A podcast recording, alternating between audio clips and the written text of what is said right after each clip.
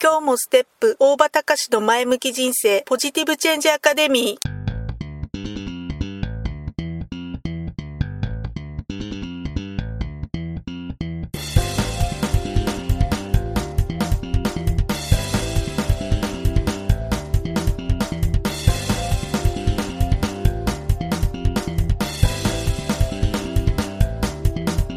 今日もステップ。大場隆の前向き人生ポジティブチェンジアカデミーは開業から20年。行政書士として奮闘している大場隆が日々活動している中で感じたことを通して皆様に前向きな変化をお届けする番組です。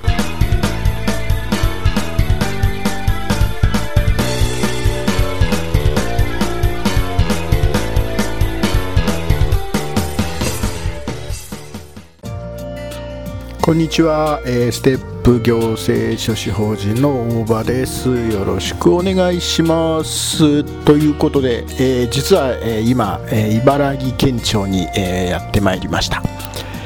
茨城県庁ねもう水戸は週に1回2回は必ず来てましてだから茨城県庁は、まあ、今週はねもう1回来る予定あるので、え私もう分かってるだけで今日と、え今週もう1回、え来る感じですかね。で今日はねえーっと何をしに来たかっていうと、まあ、打ち合わせとかそういうのではなくてえーっとね建設業の実はねそうそう建設業の許可申請っていうのは私たちよくやるんですけどもえーっとね建設業の実は許可の申請書っていうのは、え実は閲覧ができるようになってまして申請書の内容ね閲覧できるようになっていて今日はねその閲覧をしにやってまいりました、えー、と茨城県庁の19階のですね、えー、と木部管理課の、建設業閲覧コーナーという、まあ、そういったスペースがあるんですけども、まあ、そちらの方に、えーちょっとの申請書の内容の閲覧を、えーしにやってまいったわけです、閲覧でね何のためにやるかっていうと、まあ、いろんなあの理由はあるんですけども、えーとまあ、私たちがよくやる、まあ、その申請書の閲覧をしに来るっていうのは、まあ、実はね以前出していた申請書のに申請書の内容がどういうふうな内容だったのかっていうのを、えーちょっと確認しに来るっていうようなケースが一番多いのかな実際ね。実際ね、えー、とこの閲覧スペースに来るとあのリサーチ会社調査会社の、えスタッフの方みたいな方がですねいっぱいいらっしゃってて、えそして、え新規の許可業者さんとかあとはリサーチねえ調査を依頼された会社の、えまあ、その辺の基本的な、え情報ね基本的な情報をまあ、その申請書のの閲覧できる部分から、えー写し取ってですね、まあ、それでまあいろんなリサーチ、まあ、信用情報なんかの一環として使うみたいなそんなような感じのに使ってるのかなっていうような感じしますけども私たちはね、えーと依頼された申請書を作るのに、えーその申請の内容が,、えーがえーちゃんとね、えー例えば要件をクリアしてるかとか、えーとまあ、そういったようなことを、まあ、裏取りみたいな確認みたいな感じでよく閲覧コーナーの方なんか閲覧させていただきに来ます。えっ、とね、なんでね、でもこういうふうに申請書の内容が一般の人に、えー自由に見えるようにな形にしてるかっていうと、これ実は建設業法の趣旨から来てるんですけども、えー建設業法っていうのは、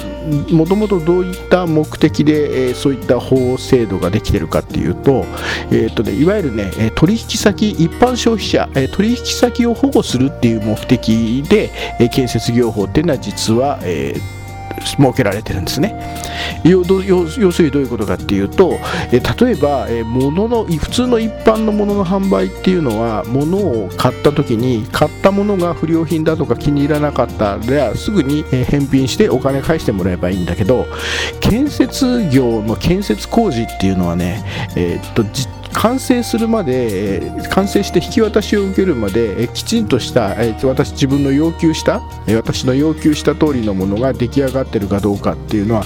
実は非常にわからない。それと、え例えば1回、引き渡しを受けちゃった後にあやっぱこれ不良品だから、え返しますっていうわけにはいかないっていうかなりね特殊な、えーまあ、商品なんですね。建設工事のの建設業の建設工事によって引き渡しをされるもの。ほそうですよね。え家なんか買う時にえ実際に、えー、と出来上自分が完成して引き渡しを受ける家をあらかじめ見てから、えー、その家を、えー、じゃあ分かりました。じゃあこの家を買いますっていうふうに買うわけじゃなくて、えー、こういう設計設計で、え、私の家を建ててくださいっていうふうにお願いをしてそして、え、実際に建て終わった後に、えー、それを引き渡しを受けるっていうそれが建設工事なわけです。ということは要するに、えー、完成するまでちゃんとしたものができるかどうかっていうのは分からないんですね建設工事の場合。ということは何を信用していいのかすればいいのかっていうとその、えー、実際にそのじゃあ私がが、えー、中心になって施工しましょうっていうふうにおっしゃった建設業者さんそのものを信用するしかないわけです。そうするとじゃあその建設業者さんを何を見て信用すればいいのかっていうと、まあ、例えば人柄とか過去これまでどういった、えー、建物を建てましたよみたいな、えー、そんなようなことを見て、えー、信用できるかどうかっていうのは判断するんですけども、まあ、それも本当に、えその言っていること業者さんが言ってることが本当にそうなのかっていうことをどこかできちんと裏付けが取れるような状態にしとかなくちゃいけない。ということで、え一応行政の方では、えその建設業の許可の申請をがあった時の申請書を、えー、閲覧できるようにしていてそして、えー、いろんなその取引先がその業者さんのことを信用できるかどうかっていうのをそのの閲覧できる書類を見て判断してくださいと。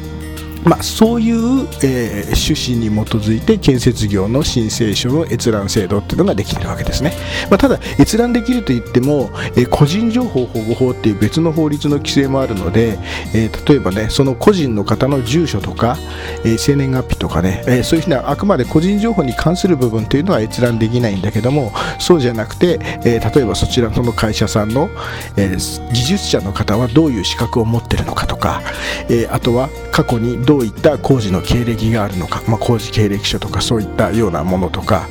えー、あと資本会社自体に資本金がいくらあるのかとか、えー、そういった情報について、えー、要は本当にその会社の信用そのもの、えー、施工能力とかその施工実績といったようなものとかあとは建設業の許可の要件をそもそもクリアしているのかどうかとか、えー、その、えー、業者さんの、えー、過去のこれまでの経歴とかそういったようなことに関しては一応閲覧できるようになっております。これね、えー、各都道府県ににそれぞれ、えー、きちんと閲覧できるコーナーっていうのが設けられてこれはもう法律で、えー、閲覧できるようにしないといけないっていうふうにもう制度上決まっているものなので、えー、どの都道府県に行っても見ることできるし、えー、大臣許可の場合にはそれぞれの関東の地方整備局、えー、関東であれば関東地方整備局の方行けば閲覧ができるような、えー、準備はできているので、まあ、なかなかね、まあ、実際に一般の消費者の方が一般の方がわざわざ閲覧しに行くってことはそうそうないのかもしれないんですけども、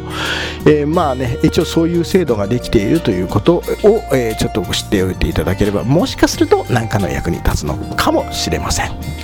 ということで、えー、じゃあこれからちょっとまた仕事の方に行っていきたいと思います。ということで、また、えー、次回まで、えー、ということで本日はご清聴ありがとうございました。また次回まで。さようなら。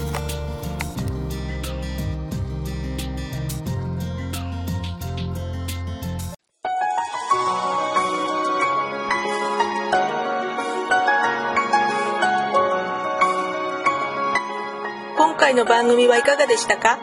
あなたのポジティブチェンジにつなげてもらえると嬉しいです。ポジティブチェンジアカデミーでは皆様のご質問を募集しています。ご質問は info アットマークステップハイフンオフィスドットコムまでメールでお願いします。ではまた次回お会いしましょう。ごきげんよう。さようなら。